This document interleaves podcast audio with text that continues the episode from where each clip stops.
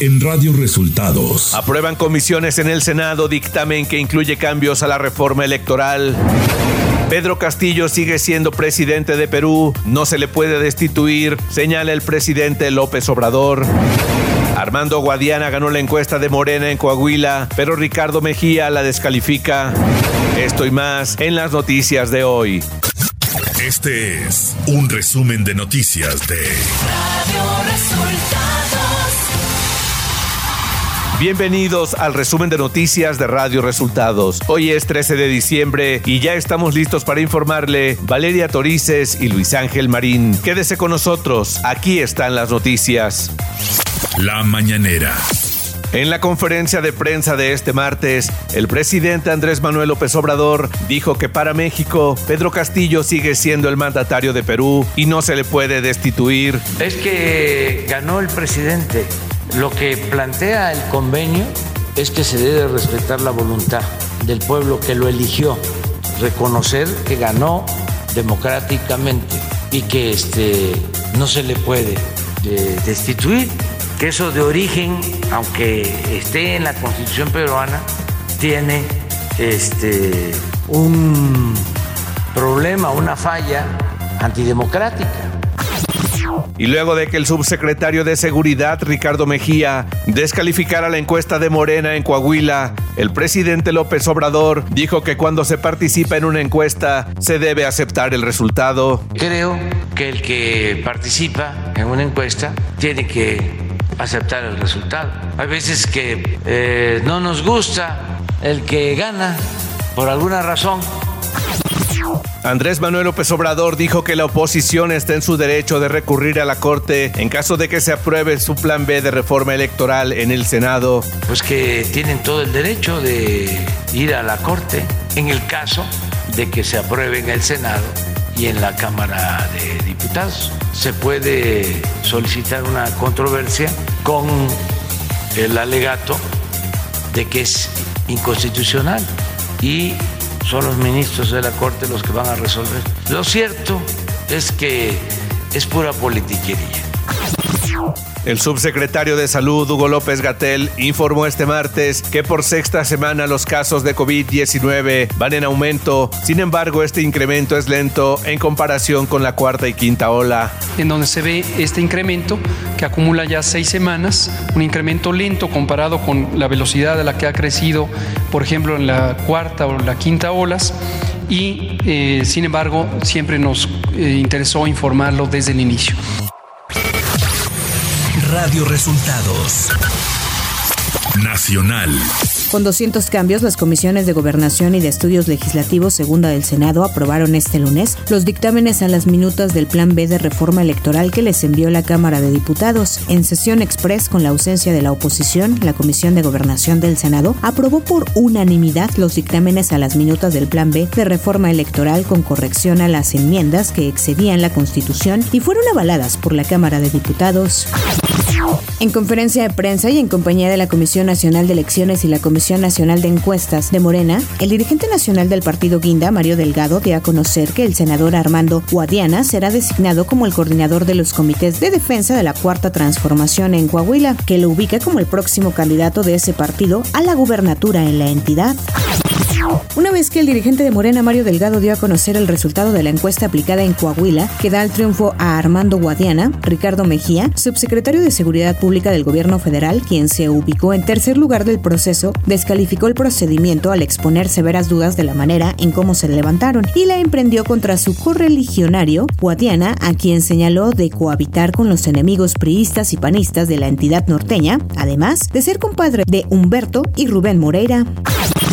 La Cámara de Diputados arrancó de manera anticipada este lunes el proceso de selección de los cuatro nuevos consejeros del INE. La Junta de Coordinación Política acordó ya la integración de los siete integrantes del Comité Técnico de Evaluación desde este jueves 15 de diciembre, formado por tres diputados de la JUCOPO, dos del Instituto Nacional de Transparencia, Acceso a la Información y Protección de Datos Personales y dos de la Comisión Nacional de los Derechos Humanos y emitió la convocatoria para el registro de aspirantes.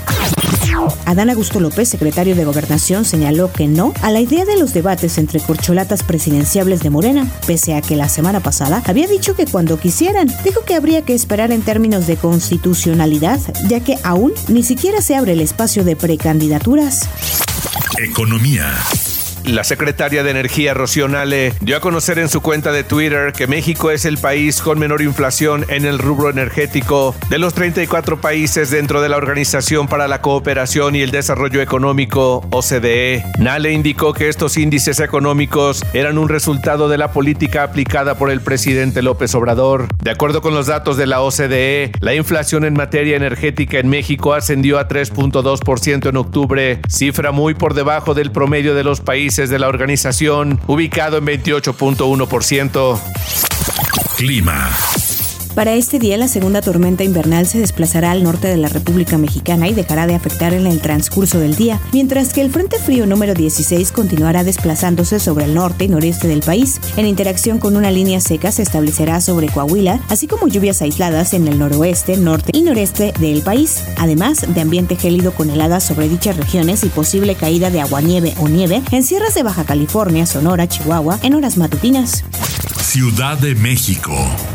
El gobierno de la Ciudad de México reportó una afluencia de 11 millones de personas en la Basílica de Guadalupe con motivo de los festejos por el Día de la Virgen, esto desde el 8 de diciembre hasta las primeras horas de este lunes. De acuerdo a cálculos de las autoridades capitalinas, los días 11 y 12 alrededor de 6 millones de personas acudieron a la Basílica de Guadalupe.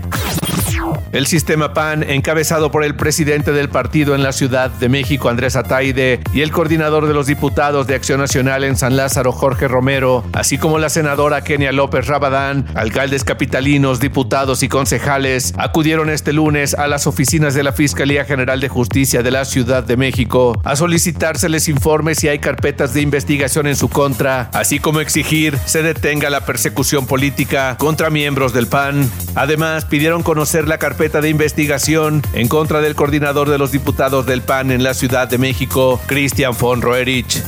Información de los estados. El gobierno de Tamaulipas presentó 18 denuncias administrativas y penales contra 35 funcionarios de la administración estatal anterior, encabezada por Francisco Javier García Cabeza de Vaca, por daños salerarios superiores a 500 millones de pesos. El actual gobernador Américo Villarreal adelantó que agotarán todas las instancias legales para que sean castigados quienes saquearon al Estado. El exgobernador de Tamaulipas, Francisco Javier García Cabeza de Vaca, tramitó una carta de no antecedentes penales de la Fiscalía de Justicia para buscar participar en el proceso para nombrar candidato a senador por la Alianza Va por México. Voceros del PAN en Tamaulipas confirmaron la veracidad de la carta de no antecedentes penales de Cabeza de Vaca, pero descartaron que haya sido designado candidato, ya que se elegirán hasta el próximo domingo. El juez de control de la Sala 11 del Poder Judicial de Baja California dictó sentencia condenatoria en contra de dos de los homicidas del fotoperiodista Alfonso Martínez Esquivel, informó la Fiscalía General del Estado. Tras una audiencia que se realizó este lunes, los homicidas Manuel Ramos, Io, Adrián Nicolás Ramos, alias el Uber, y José Heriberto Ochoa, alias el Huesos, aceptaron su responsabilidad y fueron sentenciados a 25 años de prisión, además del pago de reparación del daño por la cantidad de 486 mil pesos. Una explosión de fuegos pirotécnicos que se salió de control en los festejos de la Virgen de Guadalupe en la comunidad de San Felipe Teotitlán, municipio de Nopaltepec, en el Estado de México, dejó al menos 26 personas lesionadas por quemaduras, 12 de las cuales requirieron ser hospitalizadas. Además, dos vehículos resultaron destrozados y varias viviendas dañadas. Radio Resultados Internacional. Los gobiernos de Argentina, Bolivia, Colombia y México expresaron su preocupación por la aprehensión del presidente de Perú, José Pedro Castillo. Las cuatro naciones mencionadas emitieron un comunicado conjunto en el que expresan su profunda preocupación por los recientes sucesos que resultaron en la remoción y detención de Pedro Castillo, presidente de Perú. Este lunes la Corporación Peruana de Aeropuertos y Aviación Comercial informó a través de un comunicado que fue cerrado el Aeropuerto Internacional Alejandro Velasco de Cusco, después de que un grupo de manifestantes intentara entrar en la terminal aérea de forma violenta. Ante esta situación, dicho operador declaró que han procedido a evacuar a todas las personas que se encuentran en nuestro terminal aérea y comunicar el cierre del aeropuerto con la finalidad de garantizar la seguridad operacional del mismo. Al menos 25 puntos de la red de carreteras peruanas, entre ellas las panamericanas sur y norte, fueron cortadas este lunes por manifestantes, también informó la Policía Nacional. El volcán de fuego en Guatemala desde este sábado entró en una nueva fase de erupción con explosiones, expulsión de ceniza y flujos de lava. Anunciaron las autoridades, indicaron que hasta el momento no se reportan desocupaciones. En redes sociales han difundido videos que muestran las explosiones del volcán de fuego donde se logran escuchar los fuertes retumbos mientras la población se mantiene en alerta ante la actividad volcánica. Nueva Zelanda aprobó este martes una ley que establece que nunca se podrá vender tabaco a nadie nacido en o después del 1 de enero de 2009. Eso implica que la edad mínima para comprar cigarrillos subirá cada año. En teoría, alguien que intente comprar un paquete de cigarrillos dentro de 50 años tendrá que mostrar una identificación que muestre que tiene al menos 63 años. Su objetivo declarado es hacer de Nueva Zelanda libre de tabaco para 2025. Tecnología.